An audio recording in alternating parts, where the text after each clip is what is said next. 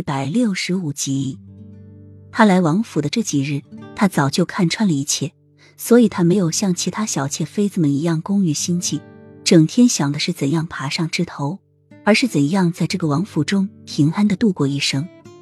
巧巧似懂非懂的点点头，祈祷上天不要让他和雨飞落的一个下场。雨涵拖着羸弱的身体走到藏獒的笼子旁，庞大的身躯，柔顺的毛发。此刻的他正安稳的说着午觉，那张令人毛骨悚然的狗脸也变得十分安详。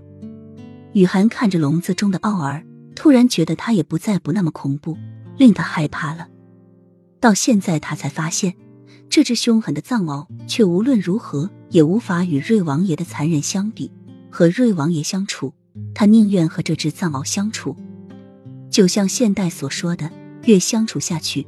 就越喜欢和狗相处下去，因为狗永远都是狗，而人有时却不是人。藏獒是所有狗中最凶猛的，警觉性自然也很高。雨涵还没走近，奥尔就醒来了，睁着一双猩红的眼睛瞪着他，而他却轻轻一笑，有些费劲的举起一只手向他打招呼：“以后我就来照顾你了。”雨涵的声音已经沙哑了，透着凄凉。脸上的笑意也是那么的凄凉。雨涵躺在铁笼旁边一个简易的房子中，地上铺满了稻草，雨涵却觉得比席梦思还要舒服。醒来的时候天已经黑了，身上却烫得如火，但是手脚却冰冷的可怕，脑袋也比之前更加的晕乎乎，身上完全使不上任何力气，难受的要命。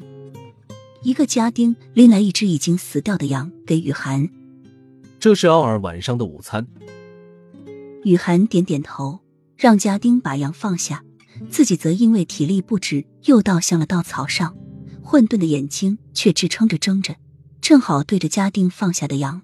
那只羊和他一样，睁着一双眼睛，似乎死不瞑目，全身和藏獒一样通体雪白。